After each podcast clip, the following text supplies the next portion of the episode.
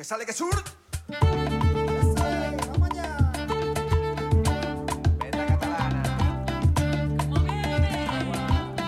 Hola a todos, bienvenidos. Un nuevo capítulo de Entre Notas, soy Javier Moreno.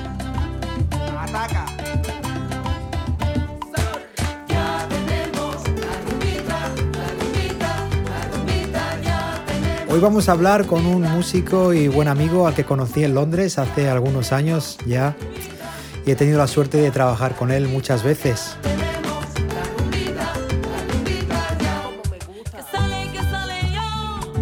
Incluso aparecimos en un programa de la BBC tocando juntos, como él me recordó recientemente.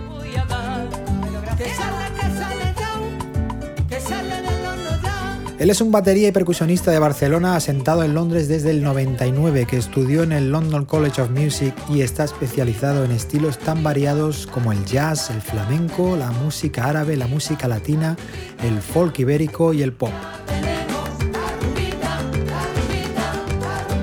Estamos escuchando un- una canción de él, se llama Ya tenemos la rumbita, que ha sacado recientemente.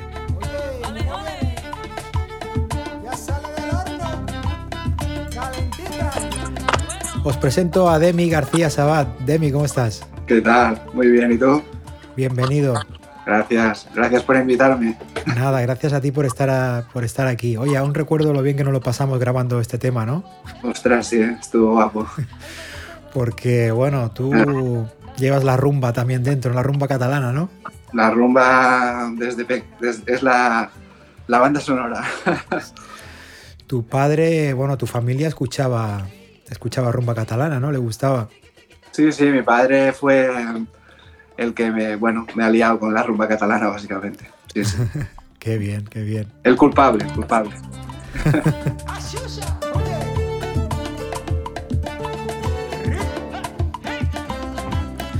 Bueno, ¿cómo, ¿cómo llevas la pandemia? Ahora que tú que trabajas tanto y ahora llevas un tiempo que no has podido tocar, ¿cómo lo llevas? Bueno, ya, ya sabes tú. No, bueno, eh, bueno, estado liado, la verdad. Mira, la rumbita salió en, el, en la pandemia, ¿no? Básicamente, y, y muchas cosas que he hecho han salido de la pandemia. Así, he grabado muchas cosas, he estudiado mucho, he estado en familia y nada, es lo que toca y ya está. Claro, claro, mantenerte creativo, ¿no? Sí, sí, hay que... Yo lo dije cuando pasó esto, le dije a mi mujer, vamos a, tendríamos que eh, grabar un disco, ¿no? Se lo- porque mi mujer es música también, Sí, mis niños también, y dije, pues estamos los cuatro equipos, habrá que hacer algo, ¿no? claro. Y nada, pues ir grabando y cositas así. ¿Habéis grabado algo todos juntos? Bueno, no, no grabé. El primer tema, que es de, de Jerez a Matanzas, eh, ahí salen mis, mis hijos y mi mujer, ¿no? O sea, es más una. Hice una. Grabé un, es una pieza de percusión, pero ahí puse a, a mis hijos, ¿no? A tocar el cello, el violín y, y a cantar. La verdad. Mira, este es el cello de mi, de mi hijo, ¿no? Está sonando ahí de Jerez a Matanzas. Sí, sí. Lo grabaste, lo produjiste tú todo en casa, ¿verdad? Sí, sí, en casa. Este fue el primero que hice por la pandemia, básicamente. Ajá. Eh, aquí está mi mujer haciendo pizzicatos. Y mira, Y oye, este tema, por, lo, por el título, ¿no? Supongo que tiene un poquito de flamenco y influencia cubana, ¿no? Música cubana. sí, sí, sí. Es la, dos de las músicas que me gustan más. La, bueno, y fue como un viaje, ¿no? De empezar en Jerez, ¿no? Que es donde nace muy buen flamenco ahí. Y va a Matanzas, que es la rumba guaguancó, que es que cuando fui a Cuba me encantó siempre es- estudiar este género, ¿no? De, de música. Claro. Que tú, tú estuviste un, tiempo en, Cuba estudiando, ¿verdad? Allí ritmos y... Sí, bueno, fui- era, sí, fue mi- la luna de miel, básicamente. y mi mujer, Dejabas a tu mujer, ¿no? Y le decías, me voy, luego nos vemos. desaparecía dos o tres horas al día, decía, hostia. No, ella lo, entie- lo, ente- lo entendió, como ella es música también y le, le encanta la música cubana. Claro. Pues al final me iba muy temprano, a las 10, 11, ella se iba a la piscina o en el hotel o lo que fuera. y yo me iba a tocar las congas. Qué bien, qué bien. Es que era una oportunidad única, ¿no? También, con toda la música que hay en Cuba, madre mía. Claro, es imposible decir, o sea, vas por la calle y, y veías a super músicos por, por todas partes, ¿no? Claro, claro. Y nada. Oye, yo, yo quiero que me lleves al recuerdo, al momento que tú dijiste, quiero ser músico, ¿no? Dedicarme a la música. ¿Qué, qué pasó? ¿Qué despertó ese sueño? Bueno, siempre me ha gustado mucho la música, ¿no? La verdad.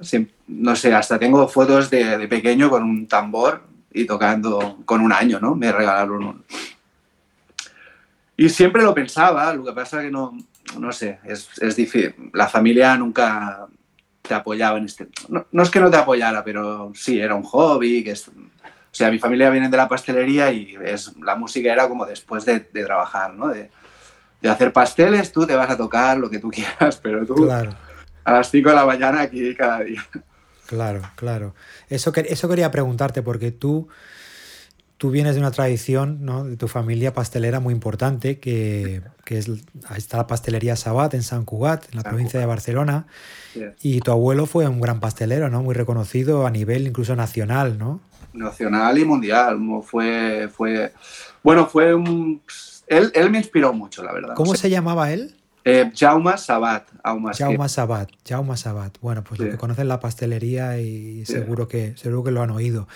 Y claro, tú, como dices, encontraste un poco de resistencia, ¿no? De, de tu familia. Sí, a mí, la, a mí la pastelería me encanta, ¿eh? O sea, yo Ah. si no hubiese sido músico sería pastelero. Esto sí, lo tengo muy, muy claro. Te criaste ahí, ¿no? Rodeado de... Me crié ahí. En el obrador.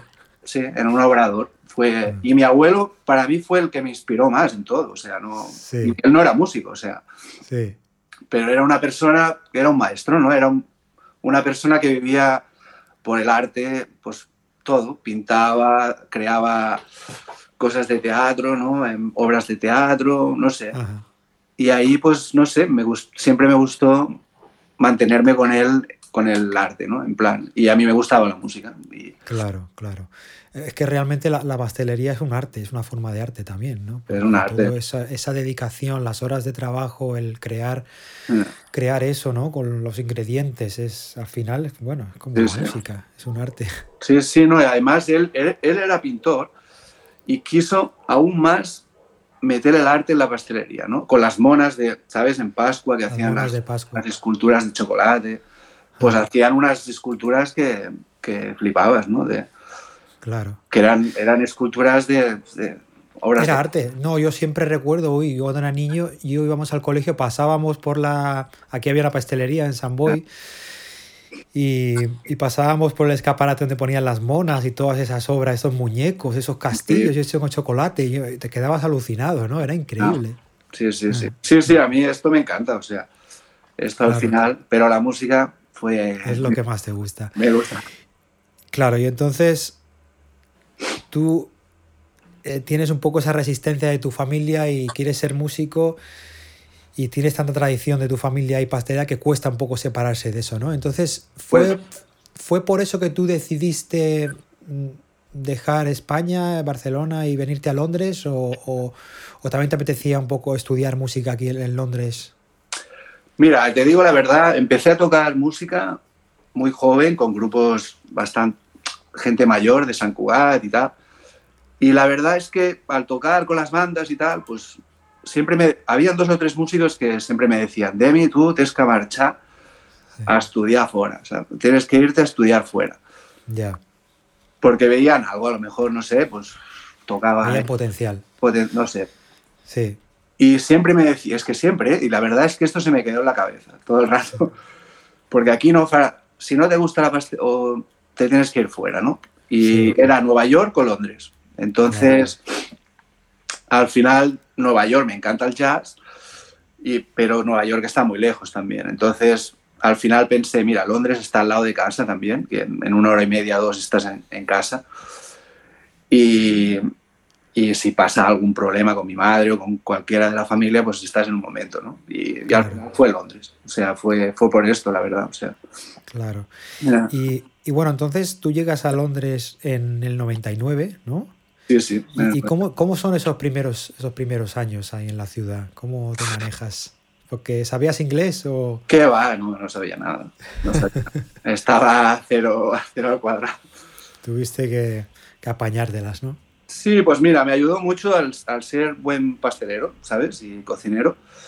Eh, eso me ayudó mucho, ¿no? La primera entrada a Londres. Fui a... Donde llegué a, a- llegué a una casa que eran todos músicos. O sea, eso fue brutal. Eran Qué 10 músicos en una casa. Wow. O sea, había música todo el día. y habían tres casas juntas, ¿no? Eran una, nuestra casa y habían dos o tres vecinos que eran todos músicos. Entonces, ahí ya fue increíble, ¿no? Porque ya tenía mi batería, podía hacer todo el ruido que, o sea, estudiar, porque todo el mundo estudiaba, ¿no? Claro. Y compaginando, pues, el trabajo de pastelería con el dinero que me iba haciendo, porque mis padres en ese momento, sí que como yo me fui, fue como un poco romper, Ya. no sé, no sé, no digo enfadarse, ¿no? Pero hubo como un poco de distancia, ¿no? Con- Una decepción. una decepción. Entonces ahí yo me busqué la vida como, como, como. Y al tercer día nada, ya estaba trabajando pues de kitchen porter, limpiando, limpiando cocinas básicamente. O sea, Como muchos españoles, ¿no? Que han llegado ahí sí, sí, cuando llegan a Londres, a Inglaterra. sí. Y nada, pues al vivir en la casa esta con muchos músicos, pues ahí, quieras o no, pues ya me empecé a buscar la vida con la música y a estudiar. Ya el primer mes ya estaba estudiando con un profesor ya. Y luego ya me preparé para ir al college, ¿no? Que estudié en el London College of Music y ahí empezó casi todo, básicamente. Claro, empezaste a hacer contactos. Contactos y, y ya. Y ahí fue. Vamos, vamos a escuchar una canción de Nicolas Meyer, Hostia. con quien tú has trabajado y trabajas bastante, un guitarrista de jazz, ¿verdad? Sí, sí, sí. Esto se llama City of the Three Rivers, la ciudad de los tres ríos. Sí.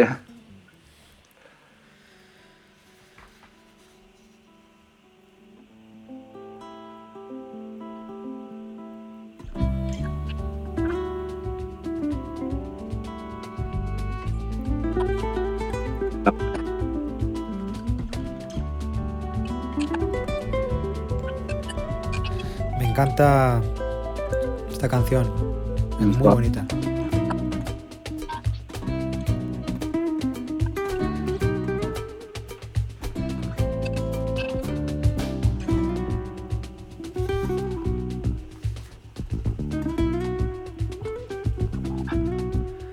Esto es la ciudad de los tres ríos. Nicolas Meyer World Group. Eh, Demi, tú has tocado en muchísimos proyectos y tocas todavía, trabajas con mucha gente. Alec Danworth y los Spanish Accents. Nicolas Meyer, que es lo que estamos escuchando. Shirley Smart Trio, Tim Garland, Jorge Bravo, Uli Demi, Tito Heredia, entre otros, con quien has tocado pues, en Europa, el norte de África, Estados Unidos y además eres profesor eh, de cajón en la Escuela de Flamenco de Londres. También. Madre mía, tu familia no debe verte mucho por casa, ¿no? bueno, sí. Sí, por las mañanas bastante. Eh, Sí. es que me gusta de ser músico porque puedo llevar a los niños a las escuelas y todo. Claro. Pero ya por la noche ya yo, yo ya tengo mi... Bueno, entonces tú estás en Londres y empiezas a conectar con gente. Londres es un melting pot, ¿no? Es un, es un, Sí, sí. hay cantidad de géneros de, de- de músicos de todas partes del mundo, ¿no? Sí. De- de- de- y claro, tienes que, tú tienes que tocar un poco todos los estilos, ¿no? Y aprender un poco de todo. sí, sí, sí, Ah, más o menos. Eso es, eso es bueno también, ¿no? Em, claro, Conocer muchos estilos. Sobre todo para un batería percusionista hay que eh, tener mucha variedad, ¿no? Musi- o sea, porque a veces puedes tocar una bossa nova como puedes tocar algo árabe, no sé, un Claro. o cualquier ritmo, ¿no? Y, Y bueno, yo, yo soy, puedo hacer testamento de que Demi es un profesional, porque bueno, para, para mí un profesional, un buen músico, no es solo músico que toca bien, ¿no? Es, es un músico que además es eh, responsable, mm, eh, llega a los sitios a la hora, es, es, es profesional, se aprende los temas, se, sí, sí. se sabe comportar, ¿no? Bueno, es que son varios, muchas. El carácter también es muy importante, ¿no? A la hora de ser un músico profesional. Y creo que tú. Después de muchos años trabajando contigo, te lo digo por aquí, para que lo sepas. y que lo sepa todo el mundo que, que eres, un, eres un profesional, ¿no? En, en mayúsculas. No solo por lo buen músico que eres, sino por todos esos detalles que, Mm, que, que son muy importantes. Tan importantes como tocar bien, como te digo. Gracias. Igualmente, ¿eh? que tú también eres. Gracias, nos halagamos mutuamente. Sí, sí. Oye, ¿y tú eh, qué consejo le darías a un músico que a lo mejor quiere ir probar suerte en Londres o en Inglaterra? Pues tener paciencia, ¿no? Porque al principio hay que tener mucha paciencia. y luego ya, pues sí que te vas metiendo, ¿no? Pero esto eh, tardas, tardas un, un poquito, ¿no? Hasta que no, hasta que no empiezas a, a conocer la gente y, y todo, ¿no? Es un proceso, ¿no? De dos, tres años, cuatro, a lo mejor. De. Hombre, a, a veces llegas y a lo mejor ya, ya, ya estás. Depende también, ¿no? O sea, Sí, hay que depende de la suerte de todo no pero yo también vine muy joven también eh, estudié mucho aquí también o sea me he formado mucho aquí musicalmente no también. Sí. depende si viene un músico ya muy formado de, de España o de Francia de lo que sea pues ya a lo mejor ya. Pero al llegar aquí pues sí tocaba tocaba lo que pasa que me he ido formando bastante aquí también sabes Y, Uno, uno de los grupos que, bueno, yo no te conocía aún, pero cuando tú, tú, tú tocaste con La Chula, ¿no? Cuando ella hostia, la chula sí sí, estuvo por allí, por Inglaterra, y sí tú, bueno, tuvo cierta fama aquí en España también. sí sí sí Y supongo que con los años habrás visto ir y venir muchos grupos y, y músicos, ¿no? Mucho, mucho. Sí, eso es lo bueno, ¿no? También de, de ir variando mucho con mucha gente. Sí, he tocado con muchos grupos, a veces grupos que, han, que aún sigo, ¿no? Y Sí, muchos grupos muy buenos también que a veces pues han perdido en el camino, ¿no? Así, pero bueno, es lo que hay. A es la veces vida. es la vida. A veces montas un grupo y haces cuatro conciertos que son la hostia Sí, y se acaba, ¿no? Ahí, pues bueno, claro, claro. es lo que... Oye, y ahora em, quiero que me hables de un, un single que he escuchado recientemente, Gatí Gato, ¿no? Que Ah. es, es de es un folk ibérico, ¿no? ¿Cómo, cómo- sí, ¿De sí. dónde viene esto? Porque yo cuando lo escuché me recordaba a, a la música india, ¿no? Cuando tocas la tabla y pronuncias estas sílabas. Sí, sí. Sí, tiene un rollo conaco, el conacol se llama, ¿no? La, la forma de, de cantar, los ritmos y tal. y- ¿eso es una palabra española? Conacol, no, creo que es, es mundial. Ah, Eh, sí. Ah, sí, sí. Cónaco. Sí. No, el folk ibérico, pues mira, me, me he metido mucho ahora a, a estudiar mucho, ahora en el... En el hostia, aquí está.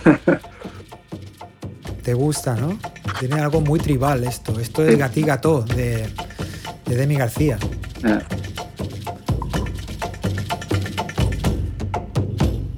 Gati gati, gati gatotto, gati gato, gati gato, gati gati, gati gatotto, gati gato, gati gato, gati gato,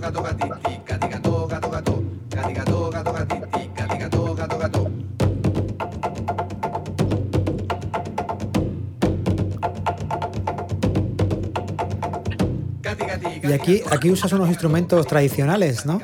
todo tradicional, sí. Eh, son instrumentos, básicamente, bueno, lo que utilizo más es el pandero cuadrado, Ajá. que es un... se toca en, en la, con porra, ¿no?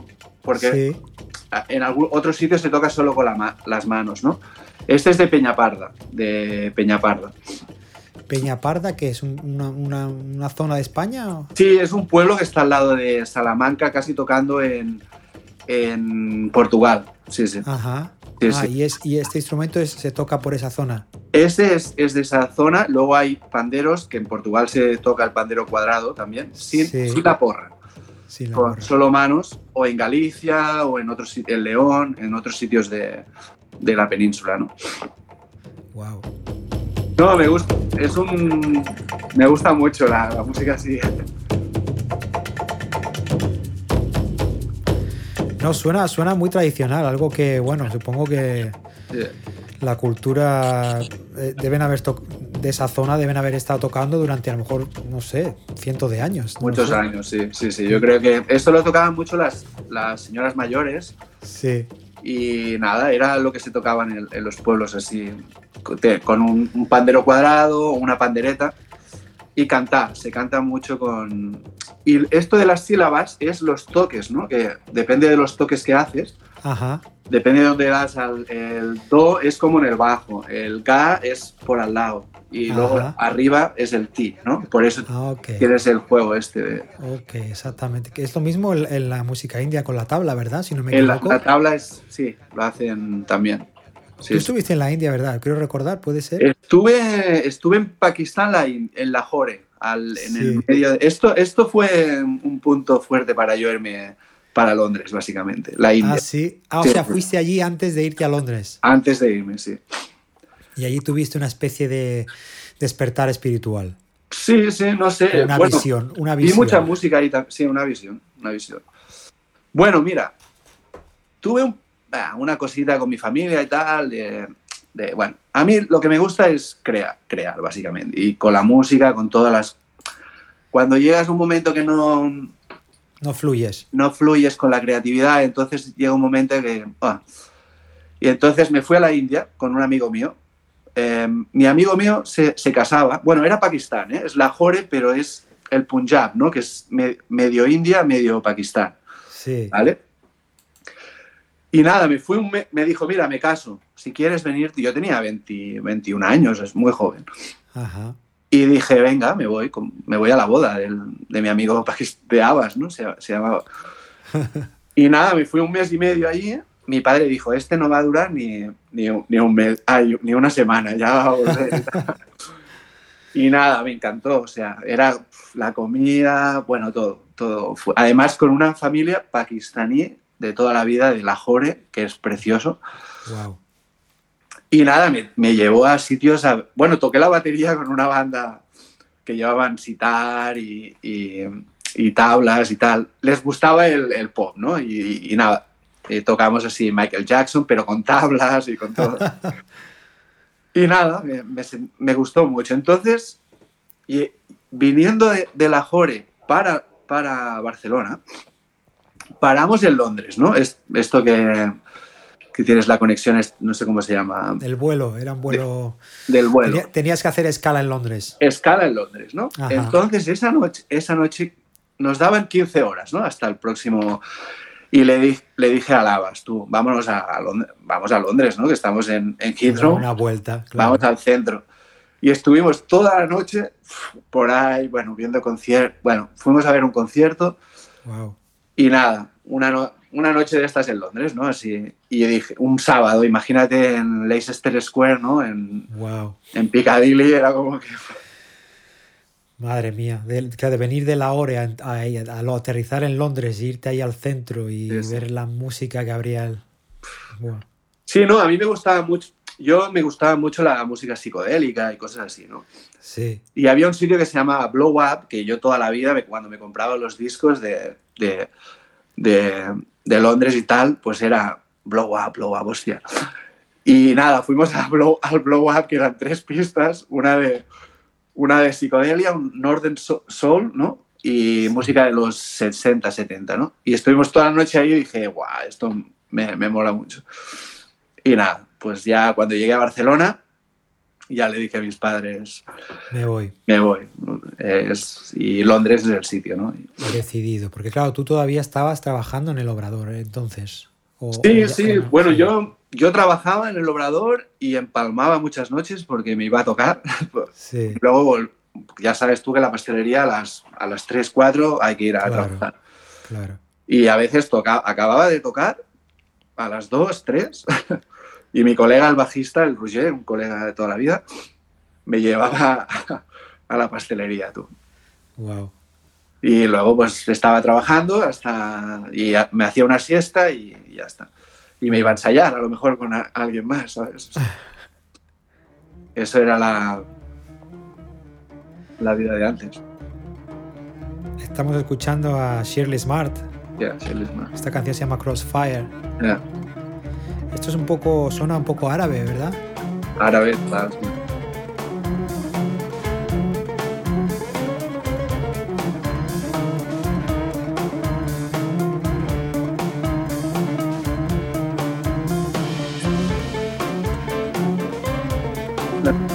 Aquí grabaste las baterías para este disco. Sí, grabé baterías y al- al- algún temilla ya tiene percusiones también. Llevo un, un- un híbrido así, Ajá. De los que llevo a veces.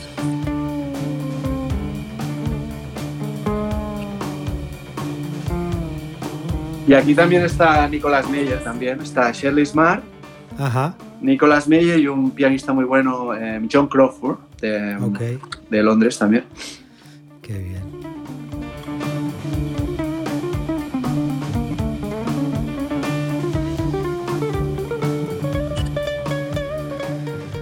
Bueno, tú alguna vez te has... Bueno, estás muy asentado ya en Londres, llevas muchos años, tienes tu familia allí, tu mujer es inglesa, Sí. tus hijos han sido educados allí. ¿Alguna vez te has planteado volver a España o no es algo que... Sí, no a veces sí, ¿no? Eh, a mí Londres me, no sé, me lo ha dado todo. De momento estoy, estoy aquí, no... te llena?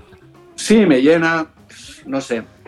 A lo mejor, pues sí, volver. He tenido pensado, ¿eh? me gustaría a lo mejor, ahora que me he metido más en, en grabación y, y, en- y dando muchas clases, a lo mejor montar como una pequeñita escuela o algo así, de Ajá. un, un estudio y a lo mejor hacer work, em, em, talleres, ¿no? Em, pues a lo Ah. mejor una semana de cajón, una semana de música brasileña, ¿sabes? Montar algo así. Sí, sí. Pero bueno, de momento está, es, una, es un sueño de esos que es una idea. Es una es una idea. Sí. Sí.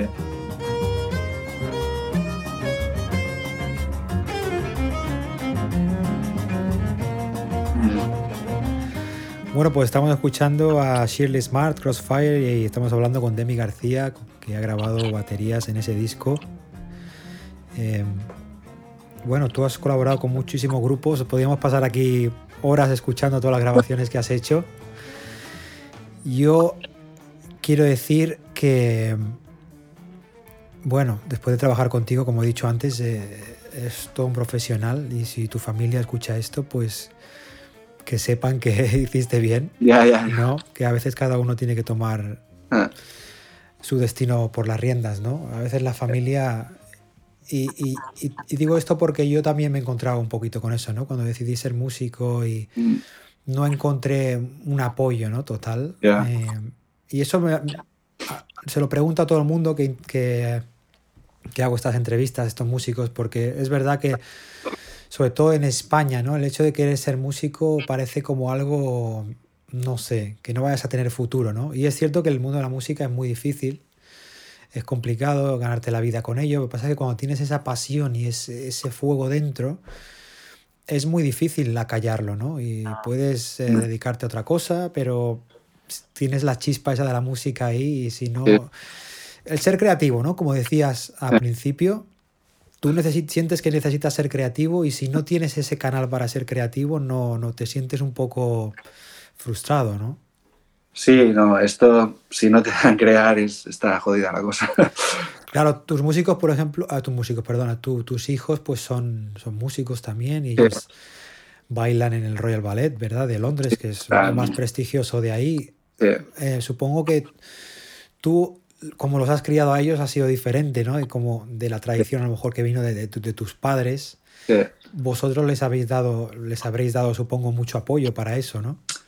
Sí, sí, le hemos. Sí, lo bonito tú es que al final un niño tú le, tú le das, tú le pones todo.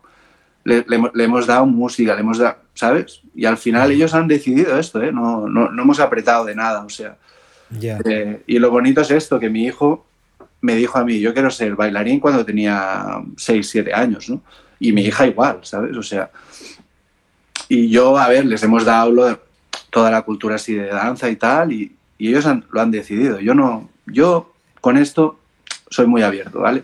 Claro. O sea, si ellos quieren hacer esto, se le va a apoyar. Yo sé también que va a costar mucho, va a costar mucho dinero, Sí. mucho esfuerzo y a lo mejor luego no, no sabes tú, porque Claro. al final tú sabes, la música cuesta mucho dinero, Sí. estudiar son muchas horas, que Sí. haces más hor- horas extras todo el rato. Sí, es verdad. O sea, al final te pasan un proyecto para estudiar Y sin cobrar, ¿no? Muchas veces sin sin cobrar. cobrar. sin Sí. cobrar. Mm. que al final, pero luego, lo bueno es que, que no, y se han dado cuenta, mi familia ahora les gusta, ¿no? Que sea músico y todo. Pero hay, yo lo digo sí, para los padres así que, ay, tengo padres de nuestra edad, ¿no? Que has- hasta me dicen, hostia, mi hijo toca muy bien la batería y que, que esto de ser músico como... Yo digo, pues que toque la batería, tú, ya está. O sea, no, que, que no hay vuelta. Claro. ¿Qué le quieres? ¿Parar al chaval que toque la batería? Tú dale, Claro, que estudie claro. y ya verás cómo... Claro. Ya está, es, es así. No tienes que decir, ah, es bailarín, que le po-". pues que baile tú. Si es bailarín, es bailarín. Es como ser pastelero, pues es pastelero, ¿no? Claro. Sea, no.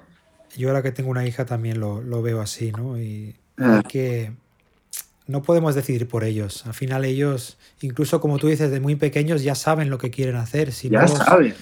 si no los apoyamos, si no Ah. los encarrilamos, ellos se van a sentir, va a salir por algún otro lado, vamos. Sí, en, sí, en sí. el futuro, en su personalidad, no sé, tendrán algún tipo de problemas si no han podido ellos libremente hacer lo que, que querían, ¿no? Total, si al final. Mira, mi, mi vida era la pastelería. Yo quería ser pastelero toda, porque mi abuelo era, para mí, mi- el dios, ¿vale? Ajá. Entonces yo quería hacer pastelería toda la vida. Pero un día vi una batería y ya dije, hostia, se te me cambió. cambió. Porque a veces pasa, ¿no? Que, que Sí. hasta que no lo ves, tú lo que tienes que ver, la niña, tu niña, pues la llevas a ver un, algo de baile y va a, flip- va a flipar. O la llevas a ver algo de música y tal. Sí, Y ella va, va a ir, va a Claro. ¿no? También, o sea, claro. eh, al final fue así. Yo a los seis años, yo quería ser pastelero y vi una batería a casa de un amigo mío que su, su abuelo era batería de jazz, ¿no? Y vi la batería y dije, hostia, ¿qué es eso? ¿Sabes? Que y de ahí me enamoré de, de la batería. Qué bien. Sí,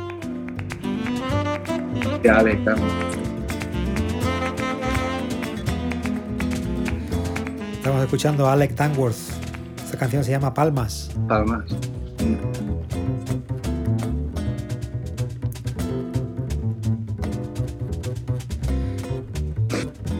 Supongo que aquí grabaste tú las palmas, ¿no? Y la percusión. Bueno, aquí no, aquí no estoy yo, aquí no. porque ah, no, esto- eso es. Este es Mar Miralta, que es, para mí es uno de los mejores bate- baterías y percusionistas también. Wow. Es, es de, es catalán, eh, Mar Miralta, un, un top. O sea, Ajá. y al final él no podía hacer los. Esto fue el 2007 o así, creo. eh, Sí. pues no pudo hacer unos gigs, no sé cómo fue, y al final me contactó, me contactó como yo estaba por Entraste aquí, tú. y Ajá. entré yo. Pero esto sí es un muy buen. Bueno, y Mar Miralta es para mí de lo, de, de lo mejor. o sea. ¿Quién fue, ahora que hablas de, de otro colega percusionista batería, ¿quién fue tu, tu ídolo o qué, o qué ídolos tienes, ¿no? Que, que dices, me encanta este, este músico o, o qué músicos, ¿no? O hay muchos. músicos hay, es que hay muchos, porque Ah. al, yo ¿Te gusta todo? me gusta mucho todo. En todos los géneros hay, hay mucha gente buena. Claro. Y hasta no gente muy conocida, ¿no? También a veces hay gente que...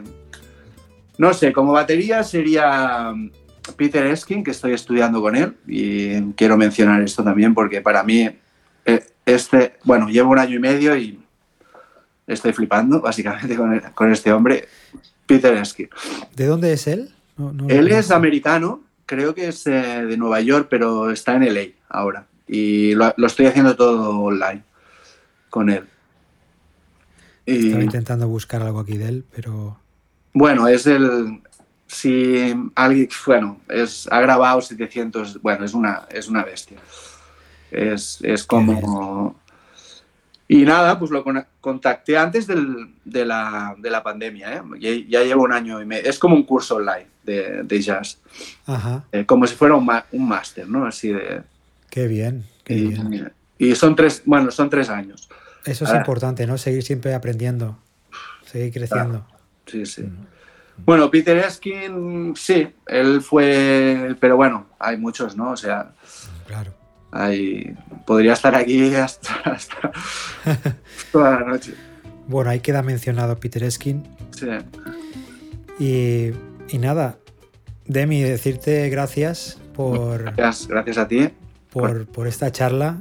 Me Ah. ha gustado mucho reconectar contigo. Hace, hace tiempo ya que no nos vemos, no he podido ir a Londres. Ya, ya, total. Pero bueno, tenemos ahí un- algunos bolos, ¿no? Juntos. Y Eh, ga- ganas de tocar ya. porque- ya pronto y ganas de tocar, ¿no? Sí, sí. Ya, ya me hizo mucha ilusión. El otro día me enviaste los, los gigs ya y era como, wow. Sí, ¿verdad? Ahora viene un gig y es como la fiesta. la Wow, fiesta vimos la luz, vimos la luz. Sí, sí, sí. Qué bien, qué bien. Pues, pues eso, que nos veamos pronto. A Y si pasa todo esto. Muchas gracias por todo. Y, y, y nada, mucha suerte con todos los proyectos que sigues. Dale recuerdos a tu familia, un saludo. Igualmente, Y Javi. nos vemos, nos vemos pronto para tocar. Y los que nos están escuchando, pues eh, tienes la web activa ya, demigarciasabat.com. Sí, sí. Lo que pasa es que no tengo los gigs aún porque, claro, no hay, pero. pero ya. Visitar- Un así ya voy a, a meter todos los. Pero está todo activo ahí. Ah, mira, Pues- ¿puedo decir una cosita pequeñita? Sí, claro, claro. que voy a sacar un, otro single ahora eh, con Uri Demi, con un, un colega que está y con una chica también que, to- que canta muy bien y, y toca acordeón. Y nada, va a salir ahora. Si hay gente que está conectada por ahí y me ve, pues em, va a salir. Uli Demi se, llama- se llamará Surco, el, Ulidemi, el single. Que es Ulises. Es Uli- Ulises, es. Ulises, sí, sí. Ulises, cantante flamenco, ¿no? Y también de Total. música folclórica, ¿no? De- Sí, ibérica. Y la chica que toca el acordeón, ¿cómo se llama? Se llama Elena, no sé, el, el- es una colega de, de Ulises, pero Vale. toca muy bien. Eh, eh, ha sido todo online, ¿sabes? O sea, yo... Ah, bueno, que es como se hacen muchas cosas hoy día. Bueno, pues sí, sí. quedaros al tanto de lo que va a salir.